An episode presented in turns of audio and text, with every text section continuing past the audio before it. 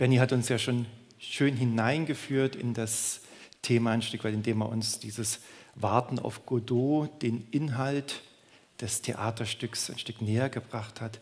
Dieses Warten ohne Sinn, ohne Ziel. Am Anfang haben wir ein Lied auch gesungen, Wait for the Lord. Auch da ging es um das Warten, Warten auf den Herrn. Und ich habe noch ein anderes Bild, so ein, Stück, ein Gegenstück zu dem Warten auf Godot gefunden. Stellt euch einen großen Bahnhof vor, viele Menschen sind unterwegs. Der eine will seinen Zug noch schnell erreichen, der andere will zum Fahrkartenschalter, noch einer sucht, anderer sucht die Information.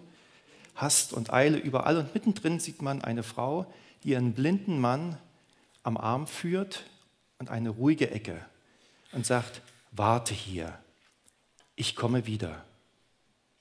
Sie will ihm den ganzen Trubel ersparen und er steht jetzt da und wartet. Sie erledigt alles, was zu erledigen ist, besorgt die Fahrkarten, fragt, wo der Zug abfährt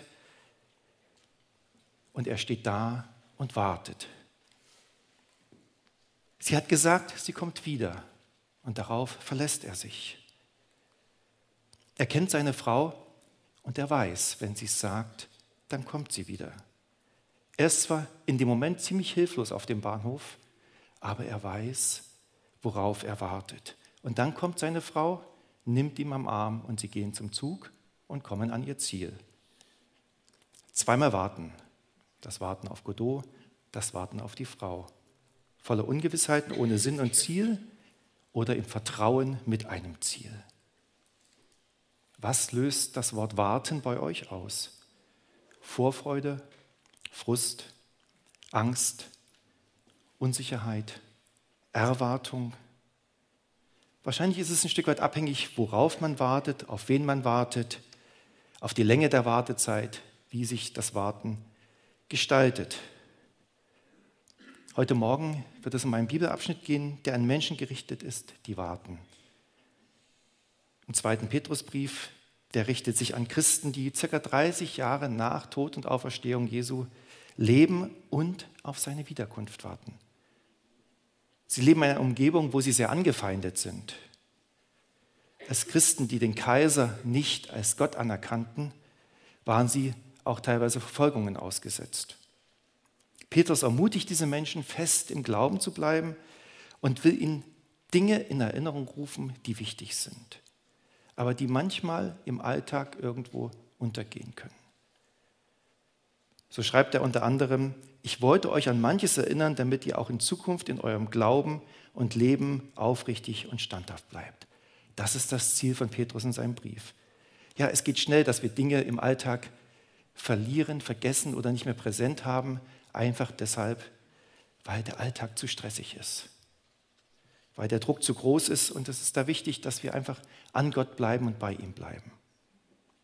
Und ein Thema, was Petrus den Menschen damals ganz wichtig in Erinnerung gebracht hat, war die Wiederkunft Jesu. Die Menschen lebten eigentlich in dieser Wiederkunftserwartung. Jesus hatte gelebt, er war gestorben, auferstanden, zum Vater aufgefahren und hatte gesagt, ich komme zurück. Und darauf haben sie gewartet. Und besonders in diesen Zeiten der Verfolgung haben sie besonders darauf gewartet, aber er kam nicht. Und dann kam die Frage auf, ja, kommt er wirklich? Oder ist das nur eine leere Hoffnung, so ein Warten auf Geh, der nie kommt. Die Menschen damals hatten diese Wiederkunftserwartung und ich merke, dass es heute oftmals gar nicht mehr so stark da ist. Ich erlebe es auch bei mir selber. Meine 90-jährige Tante, die hat das ganz stark. Immer wenn meine Frau mit ihr telefoniert, kriegt sie das zu hören. Und du weißt ja, unser Herr kommt sehr bald. Ich rechne täglich damit. Und wenn meine Frau mir das wieder erzählt, dann merke ich, wie ich innerlich ein Stück darüber schmunzle. Weil ich denke, ja, dieses habe ich nicht so. Aber andererseits schäme ich mich dann wieder über dieses Schmunzeln, weil ich denke, warum habe ich das nicht? Ich lebe so, wie Manfred Siebert das vor vielen Jahren mal in einem Lied besungen hat. Wir singen laut, Herr, komm doch wieder und lenken leis, doch jetzt noch nicht. So hat es Manfred Siebert beschrieben und ich erkenne mich darin wieder. Die Ewigkeitsperspektive, diese Erwartung der Ewigkeit geht mir verloren. Genauso wie der Tacker hier. Vor kurzem hat auch mal jemand zu mir gesagt, Ewigkeitsperspektive, ich weiß darum, aber wie gestaltet sich das eigentlich in meinem Alltag? Ich weiß das gar nicht, wie ich das in den Alltag integrieren kann. Und ich hoffe, wir kommen heute dieser Sache ein Stückchen näher.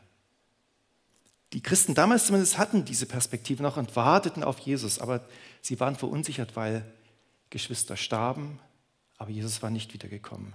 Die Verfolgung nahm zu, Jesus war noch nicht wiedergekommen. Er hat es versprochen, die Zeit verging, aber Jesus kam nicht wieder. Und jetzt unser Text. Eines freilich dürft ihr nicht vergessen, liebe Freunde. Für den Herrn ist ein Tag wie tausend Jahre und tausend Jahre sind für ihn wie ein Tag. Es ist also keineswegs so, dass der Herr die Erfüllung seiner Zusage hinauszögert, wie einige denken. Was sie für ein Hinauszögern halten, ist in Wirklichkeit ein Ausdruck seiner Geduld mit euch. Er möchte nicht, dass irgendjemand verloren geht, er möchte vielmehr, dass alle zu ihm umkehren. Trotzdem, der Tag des Herrn wird kommen und er kommt so unerwartet wie ein Dieb. An jenem Tag wird der Himmel mit gewaltigem Krachen vergehen. Die Gestirne werden im Feuer verglühen und über die Erde und alles, was auf ihr getan wurde, wird das Urteil gesprochen werden. Wenn das alles auf diese Weise vergeht, wie wichtig ist es da, dass ihr ein durch und durch geheiligtes Leben führt? Ein Leben in der Ehrfurcht vor Gott. Wartet auf den großen Tag Gottes, verhaltet euch so, dass er bald anbrechen kann. Sein Kommen bedeutet zwar, dass der Himmel in Brand geraten und vergehen wird und dass die Gestirne im Feuer zerschmelzen, doch wir warten auf den neuen Himmel und die neue Erde, die Gott versprochen hat. Die neue Welt, in der Gerechtigkeit regiert. Weil ihr also diese, auf diese Dinge wartet, liebe Freunde, setzt alles daran, euch vor dem Herrn als untadelig und ohne Makel zu erweisen, als Menschen, die Frieden mit ihm haben. Begreift doch, die Geduld, die unser Herr mit uns hat, bedeutet unsere Rettung. Ich möchte diesen Text unter drei Schwerpunkten betrachten. Als erstes, Gott hat Geduld. Als zweites, der Tag des Herrn wird kommen. Und als drittes, seid bereit. Gott hat Geduld. Unser Text beginnt mit einer Aussage über die Zeit. Vers 8 verdeutlicht, dass Gott nicht an Zeit, wie wir sie kennen, gebunden ist. Ein Phänomen, dem ich immer wieder versuche nachzuspüren, aber das ich trotzdem nie ganz erfasse. Und was mich total herausfordert, wir leben in der Zeit, Gott nicht. Aber wir merken ja schon, dass wir selber Zeit sehr subjektiv wahrnehmen. Wenn Kinder auf Weihnachten warten, zieht sich das ewig hin. Wenn wir Erwachsene auf Weihnachten zugehen, wünschten wir uns extra Tage, extra Stunden, um all das zu schaffen, was wir noch vor Weihnachten schaffen wollen. Die gleiche Zeit. Eine Woche Urlaub geht doch so viel schneller vorbei als eine Woche Arbeit. Ein Tag, der sinnvoll gefüllt ist, geht schneller vorbei als ein Tag, an dem ich nur rumsitze, weil ich krank bin und nichts zu tun weiß. Eine Stunde, die ich auf den Bus warte, dauert länger als eine Stunde, die ich in einem guten Gespräch bin. Zeit ist etwas total Subjektives. Aber trotzdem ist Zeit auch etwas, was sehr konkret ist. Sie lässt sich messen. Wir können uns zu einem bestimmten Zeitpunkt mit jemandem verabreden. Und das wünschen wir uns von Gott auch. Konkrete Zeitangaben. Wir wollen uns mit ihm verabreden. Wir warten auf Gott und er soll uns doch sagen, wann er kommt. Aber bei Gott ist das anders. Er ist nicht in der Zeit. Bei ihnen ist nicht so, was wir so als Zeit empfinden, das Gleiche. Und so sagt eben auch der Text, ein Tag kann wie tausend Jahre sein und umgekehrt.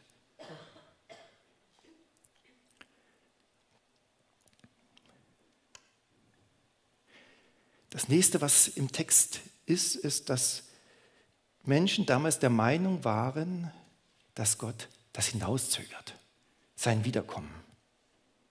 Und im Griechischen hat das Verzögern so etwas mit Unfähigkeit zu tun.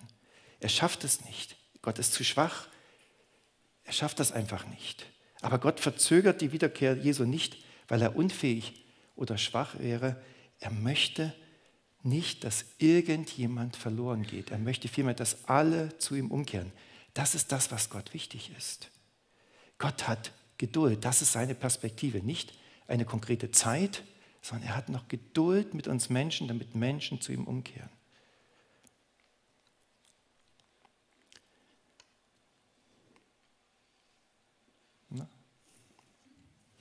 nächste Text ist irgendwie nicht da. Dann lese ich es einfach so. Die Bibel spricht an verschiedenen Stellen von Gottes Geduld. Barmherzig und gnädig ist der Herr, geduldig und von großer Güte. Psalm 103, Vers 8. Oder in 4. Mose 14 heißt es, ich bin der Herr, meine Geduld, meine Liebe und Treue sind groß. Und noch ein Text aus Jesaja 65, Vers 2.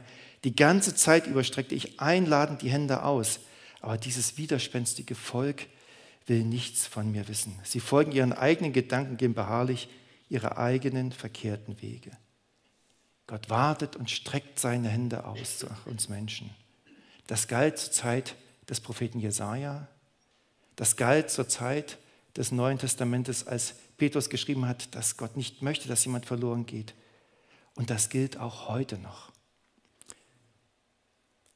Das Weltgeschehen ist Gott nicht entglitten. Er hat alles in seiner Hand. Und auch für uns gilt, Gott wartet noch, weil Zeit der Gnade ist. In den Versen ist auch die Rede davon, dass Geduld mit Barmherzigkeit, mit Güte und Gnade verbunden ist. Und wenn Gott heute noch wartet, dann hängt es einfach mit seiner Gnade, mit seiner Barmherzigkeit mit uns Menschen zusammen, weil er möchte, dass Menschen zu ihm umkehren. Und das ist das, weshalb wir als Gemeinde auch immer wieder dazu einladen, zu einem Leben mit ihm. Der Grund, warum wir nächstes Jahr wieder einen MyLife-Workshop anbieten, wo Menschen den roten Faden Gottes in ihrem Leben entdecken können. Das ist der Grund, warum wir im März das Hoffnungsfest feiern wollen, damit Menschen Hoffnung für ihr Leben haben. Und das feiern wir alles nicht erst nächstes Jahr, sondern es beginnt schon jetzt, indem wir beten für Menschen, die Gott uns aufs Herz legt, dass er sie zu sich ziehen möchte. Gott wartet noch.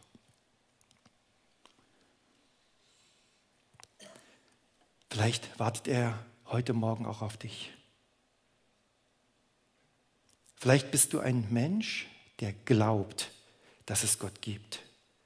Du kommst in den Gottesdienst, weil du das glaubst. Und du hast schon viel gehört, aber in deinem Alltag wirkt sich das nicht aus.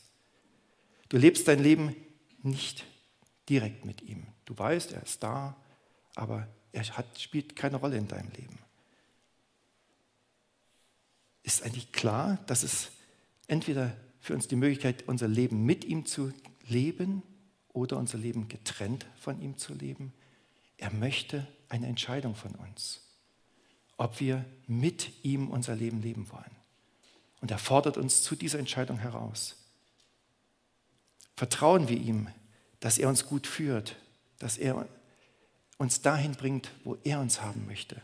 Geben wir ihm unsere Ängste, unsere Sorgen. Vertrauen wir ihm. Geben wir ihm unser ganzes Leben. Aber vielleicht bist du noch gar nicht so weit, dass du dir sicher bist, dass es diesen Gott überhaupt gibt. Dann lade ich dich ein, lass dich einfach drauf ein. Frage nach ihm.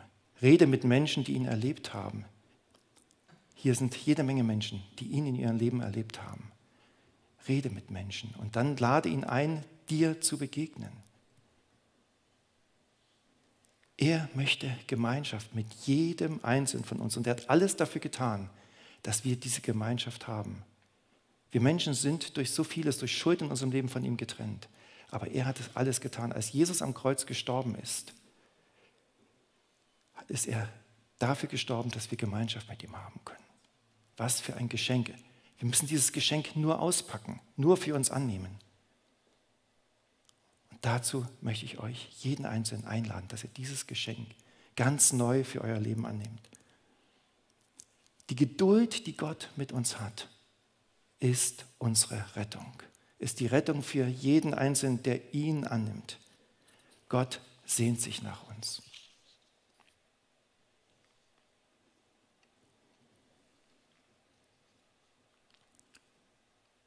Vor kurzem fragte mich jemand im Gespräch, ob ich nicht der Meinung sei, dass Jesus jetzt doch sehr bald wieder käme. Bei dem, was in der Welt alles passiert, wenn man sich umschaut, muss es doch so sein, dass Jesus jetzt sehr bald kommt. Kriege, Erdbeben, Vulkanausbrüche, Hungersnöte, alles Dinge, die darauf hinweisen, dass Jesus bald wiederkommt. Und ich habe dieser Person geantwortet, ja, das glaube ich, dass Jesus bald wiederkommt. Aber ich muss dazu auch ergänzen, ich war mir vor 30 Jahren genauso sicher, wie ich mir heute bin. Damals, als der erste Irakkrieg begann und so vieles in meinem Weltbild erschüttert war, da war ich mir auch relativ sicher, dass Jesus bald kommt. Aber es ist wirklich noch die Sache, dass Gott noch sich Zeit lässt und noch Geduld mit uns hat. Aber eins ist sicher, er wird kommen. Der Tag des Herrn wird kommen, heißt es in unserem Text. Das macht Petrus unmissverständlich klar. Auch wenn noch Gnadenzeit ist, der Tag des Herrn wird kommen. Der Tag des Herrn, das ist der Zeitpunkt, an dem die Erde, so wie wir sie kennen, nicht mehr bestehen wird. Es ist der Tag, an dem Gott Gericht hält. Dass unsere Erde nicht ewig bestehen wird, das kann man sich heute mehr denn je vorstellen, wenn wir so vieles auf der Welt wahrnehmen, was nicht mehr so ist, wie es war. Ich sage nur das Stichwort dass sich das Klima verändert und immer mehr Auswirkungen auf Verschiedenes auch hat, immer mehr Extreme gibt. Dass die Erde nicht ewig so bestehen wird, kann man sich gut vorstellen. Aber noch hat Gott Geduld mit uns. Was auch bedeutet, noch gilt sein Auftrag an uns, sein Auftrag, den er in 1. Mose 1 an uns Menschen gegeben hat. Gott segnete den Menschen und sagte, seid fruchtbar, vermehrt euch, füllt die Erde, macht sie untertan, herrscht über die Fische, über die Vögel und die Tiere, die auf der Erde leben. Unser Auftrag ist es, über diese Erde zu herrschen. Aber was Herrschen bei Gott bedeutet, das hat uns Jesus gezeigt. Behüten, sorgen, dienen. Nicht wie oftmals so gedacht wird, herrschen, ich nutze alles aus, sondern behüten, sorgen, dienen. Solange diese Erde steht, ist das unser Auftrag. Aber es kommt der Tag, an dem alles was durch den Sündenfall verdorben ist, dem Gericht Gottes verfällt. Und dann sagt Gott, siehe, ich mache alles neu. Wenn die Welt um uns zerbricht, alles in sich zusammenfällt, dann macht Gott alles neu. Das betrifft unser Herz, aber das betrifft auch die ganze Schöpfung. Sie wird neu, sie wird heil. So, wie Gott sie ursprünglich gedacht hat. Und darauf dürfen wir uns freuen. Wenn wir an den Tag des Herrn denken, sollen wir nicht Angst davor haben, sondern wir dürfen uns darauf freuen. Jesus hat einmal gesagt, in Lukas 21, Vers 28 steht das, wenn diese Dinge geschehen, dann richtet euch auf und fasst Mut, denn dann ist eure Erlösung nahe. Ja, es kommt ein neuer Himmel und eine neue Erde, in der Gerechtigkeit regiert. Dieser Tag Gottes kommt gewiss. Genau da habe ich es auch. Der neue Himmel, die neue Erde, wo Gerechtigkeit regiert. Aber, und das sagt Petrus auch, sie kommt wie ein Dieb in der Nacht. Es gibt sicherlich auch Vorzeichen. Jesus spricht davon, Kriege, Kriegsgefahr, Hungersnöte, Erdbeben. Und er spricht auch von dem Dieb. Wer unvorbereitet ist, für den kommt das Ende der Welt komplett überraschend, so wie ein Dieb in der Nacht.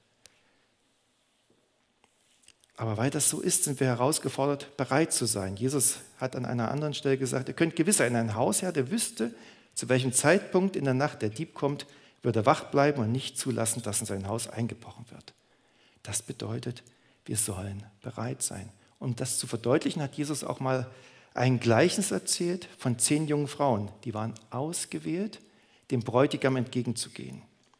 Bei der Hochzeitsfeier kam der Bräutigam immer erst dazu und dann gab es Leute, die ihm entgegengeschickt wurden, um ihm den Weg zu leuchten.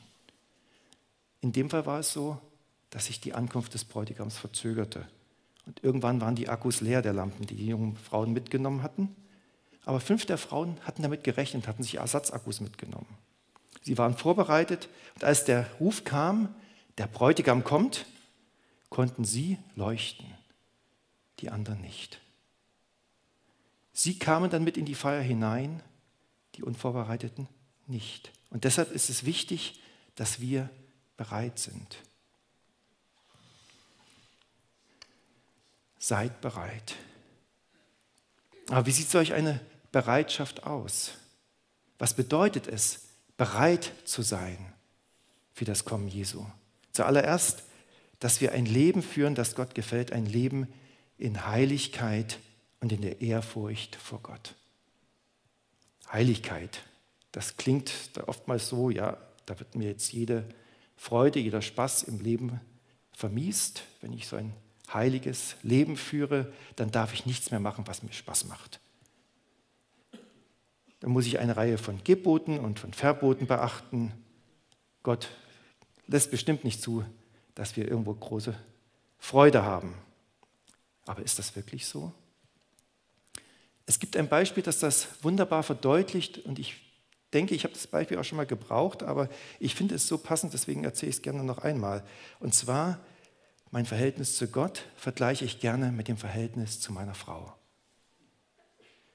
Jemand hat es mal so beschrieben, zu einer Ehe gehören Dinge dazu, die jedem klar sind, der verheiratet ist. Sei deiner Frau treu, sorge für sie, beschütze sie, steht zu ihren guten und den schlechten Zeiten. So weit, so gut. Aber er hat auch gelernt, da gehören noch ganz andere Dinge dazu. Bei ihm waren das Dinge wie, schraub die Zahnpasta zu, sprich sie nie vor 10 Uhr an, klapp die Klobrille runter und du musst immer eine Meinung zu zwei Kleidern haben, auch wenn die komplett gleich aussehen. Und ganz wichtig, nie gleichzeitig mit deiner Frau reden und die Sportschau anschauen. Das waren Dinge, die er gelernt hat in seiner Beziehung. Und dann hat er gesagt, und das empfinde ich als wirklich passend, ich kann jetzt die Beziehung zu meiner Frau als einen Haufen von Regeln ansehen, die ich befolgen muss und die ich abhaken kann. Und dann sage ich, okay, meine Beziehung ist in Ordnung, ich habe alle Regeln befolgt. Aber ist meine Beziehung dann wirklich in Ordnung? Ist es nicht so, ich liebe meine Frau und ich möchte, dass sie glücklich ist. Und deshalb schaue ich, was sie glücklich macht und versuche das zu tun, was ihr gut tut. Und wenn diese Dinge etwas sind, was ihr für ihr Leben gut tun, dann möchte ich diese Dinge tun. Nicht ich muss diese Dinge tun, sondern ich möchte sie tun. Und genauso ist es mit Gott. Ich weiß, was Gott wichtig ist. Und weil ich möchte, dass Gott glücklich ist, weil ich ihn liebe, deshalb werde ich die Dinge tun, die ihn glücklich machen, die er möchte. Und das wird ihm bezeichnet als ein geheiligtes Leben führen. Ein weiteres, was wichtig ist, um auf die Wiederkunft Jesu vorbereitet zu sein, ist Wachen und Beten. Betet ohne Unterlass heißt es an mehreren Stellen in der Bibel. Sowohl Paulus schreibt davon, als auch Petrus, äh, also Jesus, Petrus hier in diesem Text nicht, aber ich finde, das passt trotzdem sehr wichtig hier rein, weil es ist ganz wichtig, dass wir im Gebet sind. Aber was bedeutet das, dauerhaft im Gebet zu sein, ohne Unterlass zu beten? Ich fand es an dieser Stelle mal auch befreiend, als ich in einer Predigt hörte, dass da jemand sagte, was bedeutet eigentlich beten? Ist das ein dauerhaftes Reden oder ist es nicht zuerst ein in der Gegenwart Gottes sein? Einfach mit ihm gemeinsam unterwegs sein. Zu wissen, er ist da und wenn mir etwas in den Sinn kommt, dann kann ich das aussprechen, dann kann ich das mit ihm besprechen. Und auch hier wieder das Beispiel der Partnerschaft. Wenn ich Zeit mit meiner Frau verbringe, muss ich nicht die ganze Zeit reden mit ihr. Es ist einfach wichtig, dass ich Zeit mit ihr verbringe. Natürlich gehört auch Gespräch dazu und ganz wichtig auch das Hören, nicht nur das Reden. Und so ist es im Gebet auch. Zeit mit Gott verbringen, einfach zu wissen, er ist da und mit ihm bin ich gemeinsam unterwegs. Ein weiteres ist, dass ich mich nicht fürchten muss vor der Wiederkunft Jesu, sondern dass ich erwartungsfroh warten kann, weil ich um die Vergebung meiner Sünden weiß, weil ich rein und tadellos bin, so wie es hier heißt. Ich bin rein und tadellos, ohne Makel und im Frieden mit ihm, heißt es in dem Text. Ich weiß nicht, ob ihr dieses Denken schon erlebt habt in eurem Leben, wie es euch jetzt gerade geht. Ich hatte immer auch schon mal die Zeiten, wo ich gedacht habe, oh weh, wenn Jesus jetzt wiederkommt, ich weiß, ich habe da Sünden begangen, die habe ich noch nicht bekannt. Wenn er jetzt wiederkommt, dann bin ich außen vor. Aber ist das wirklich so, wenn ich nicht jede einzelne Sünde bekannt habe, dass ich außen vor bin? Wenn ich zu Jesus gehöre, dann ist er doch für alle meine Sünden gestorben. Und wenn Jesus für alle meine Sünden gestorben ist, dann ist er kein Buchmacher, der sagt, welche Sünden hast du jetzt schon alles bekannt? Okay, dir ist es erledigt, das noch nicht. Nein, so ist er nicht. 1. Johannes 1, Vers 9 heißt er vergibt uns unsere Sünden und reinigt uns von allem Unrecht, das wir begangen haben. Natürlich ist es gut, wenn wir unsere Sünden vor ihm bringen und wenn wir das auch aussprechen, wo wir wissen, das war falsch und wenn wir darum um Vergebung bitten. Aber das wird nie sein, dass wir jede einzelne Sünde vor ihn bringen müssen. Er ist so großzügig und er liebt uns und er vergibt uns alle unsere Schuld. Er macht uns rein und untadelig. Und wenn wir für ihn bereit sind und im Frieden mit ihm sind, dann zeigt sich das auch darin, dass wir das tun, was er von uns möchte, was er uns aufträgt, die Aufgaben, die er uns gibt, dass wir die ausführen. Das kann bei jedem eine andere Aufgabe sein. In Lukas 12 heißt es, angenommen, ein Herr überträgt einem seiner Diener die Verantwortung über die Dienerschaft, um ihr zur gegebenen Zeit das Essen zuzuteilen. Wenn nun sein Herr kommt und ihn bei der Arbeit findet, wie glücklich ist da der Diener zu preisen. Jeder von uns hat andere Aufgaben.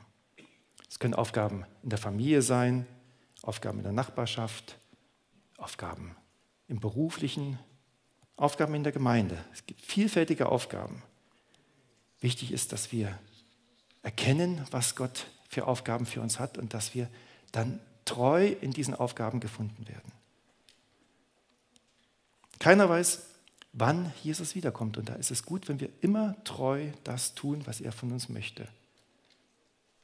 Gott möchte, dass wir alle Zeit bereit sind, alle Zeit das tun, was gut ist, nicht nur kurz vor dem großen Tag.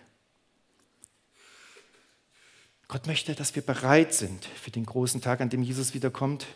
Aber ich weiß aus eigener Erfahrung, wie schnell es gehen kann, dass das Warten sich zieht und uns der Atem ausgeht. Dass irgendwann der Akku leer ist, so wie bei den zehn jungen Frauen, die auf den Bräutigam gewartet haben. Der Akku war leer. Aber wie gut, dass es den Ersatzakku gibt. Den Erschöpften gibt er neue Kraft und die Schwachen macht er stark. Selbst junge Menschen ermüden und werden kraftlos, starke Männer stolpern und brechen zusammen, aber alle, die ihre Hoffnung auf den Herrn setzen, bekommen neue Kraft. Sie sind wie Adler, denen mächtige Schwingen wachsen. Sie gehen und werden nicht müde, sie laufen und sind nicht erschöpft. Unsere Kraft, unser Vermögen ist endlich. Gottes Kraft und seine Möglichkeiten nicht. Sie sind unendlich. Er gibt uns den Auftrag, bereit zu sein und er gibt alles, was wir dafür brauchen. Und so dürfen wir aus diesem Text mitnehmen, auch wenn es in dieser Welt drunter und drüber geht. Gott ist das Weltgeschehen nicht entglitten. Er hat noch immer Geduld mit uns, weil er möchte, dass so viele Menschen wie möglich gerettet werden. Wir sollen aber immer damit rechnen, dass der Tag Gottes kommt. Keiner weiß, wann. Ich erinnere mich mal, wie unser Pastor Arthur Schmidt, unser früherer Pastor, gesagt hat, in seiner Bibel stehen zwei Worte drin. Vielleicht heute. In dieser Erwartungshaltung dürfen wir leben. Vielleicht heute, vielleicht kommt er heute wieder. Und deshalb sollen wir bereit sein. Bereit für Jesus, für seine Wiederkunft, für die Ewigkeit. Amen.